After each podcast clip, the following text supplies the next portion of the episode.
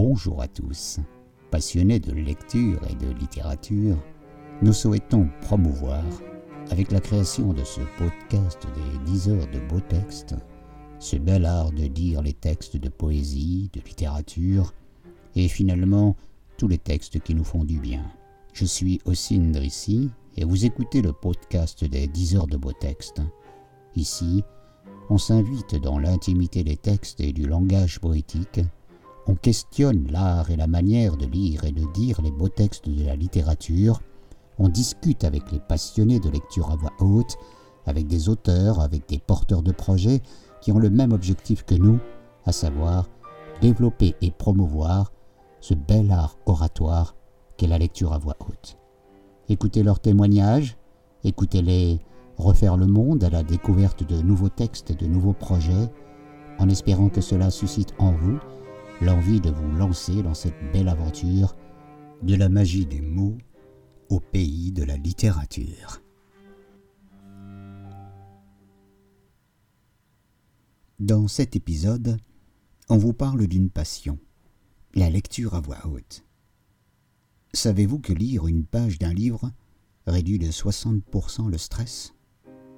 Lire de beaux textes à voix haute, lire des poèmes, enregistrer ses lectures à haute voix, les partager, transmettre cette énergie portée par les mots, cette passion des beaux textes, voilà l'un de mes plus grands bonheurs que nous souhaitons vous partager avec ce podcast entièrement consacré à cet art oratoire qu'est la lecture à voix haute. Comment vous dire? Qu'est-ce que c'est kiffant de lire et d'écouter le beau texte? Je me souviens de mes premières lectures à voix haute, quelque temps après mon burn-out, après de longues promenades près de chez moi, au bord de l'eau, où j'écoutais le bruissement des arbres, le tremblement de l'eau chahutée par le vent, avant de lire un texte, comme pour espérer retrouver ce souffle, des mots, cette sensation du caresse du vent et cette musicalité du bruissement des feuilles. J'ai aussi compris que j'étais en fait tout simplement bercé par la musique des mots, comme par la beauté de la nature, à la recherche d'une forme peut-être euh, d'harmonie entre cette nature que j'observais et ma propre nature. Avec l'écoute des sons de ma voix et la perception des contenus énergétiques, des mots poétiques que je découvrais alors. Cette pratique régulière de la lecture de textes poétiques est devenue progressivement pour moi un parcours initiatique, je dirais, presque spirituel, presque mystique, dirais-je. Je me souviens de mes premières lectures à voix haute où, immédiatement après la lecture, je me sentais ravigoré, plein d'énergie, envie de faire des choses, des projets. Je bouillonnais d'idées nouvelles. Je me ressourçais ainsi dans cette fontaine inépuisable je m'abreuvais de cette nouvelle vitamine, la vitamine des mots, et en particulier la lecture de poèmes. Je venais de découvrir un remède fabuleux contre la sinistrose, contre la mélancolie, contre, contre tous les maux de la vie.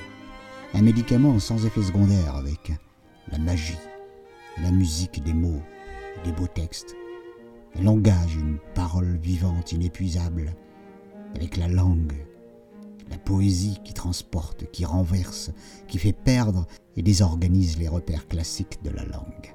J'ai fait alors des découvertes pleines de surprises agréables, parfois surprenantes, parfois, parfois légères, parfois angoissantes et, et d'autres éminemment plus profondes de l'ordre de la transcendance.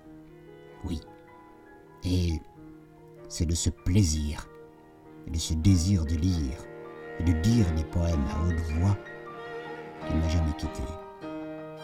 Lire à haute voix, c'est faire résonner en effet les mots, pour leur redonner une nouvelle vie.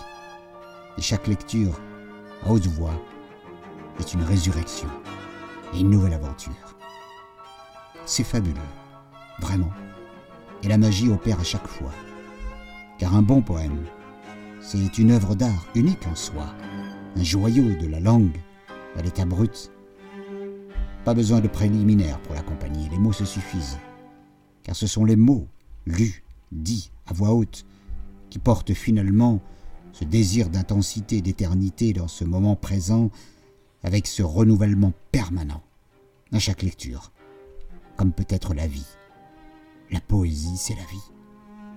La recherche des sonorités, des images, des impressions, des émotions nouvelles suggérées par la poésie m'ont alors conduit à vouloir toujours en faire plus, juste pour le plaisir et l'amour des mots, le plaisir de les dire, de les transmettre, de les partager, de les faire croître comme ce désir de croissance immuable que l'on observe dans la nature. C'est pourquoi nous avons créé, en 2019, une association qui a pour titre 10 heures de beau texte pour promouvoir la lecture à voix haute et transmettre cette passion pour la musique des mots. Et avec ce podcast notamment, nous proposons de fédérer une communauté de passionnés comme nous, touchés par la grâce de la lecture à voix haute de beaux textes de la littérature. J'anime par ailleurs des ateliers de sensibilisation et de formation à la diction et à la lecture à voix haute dans les médiathèques, dans les écoles, au milieu scolaire, auprès de nombreux publics, euh, des enfants, des adultes. Je développe aussi un programme de formation à la prise de parole en public, à la préparation du grand oral euh, pour les élèves qui tremblent parfois face à cette, euh, cette épreuve, en tant que formateur en art oratoire, dont la lecture à haute voix est pour moi un pilier. Notre association 10 heures de beau texte est une jeune pousse née il y a quelques années, en 2019, avec un programme d'activité qui s'articule autour de trois axes euh, essentiellement.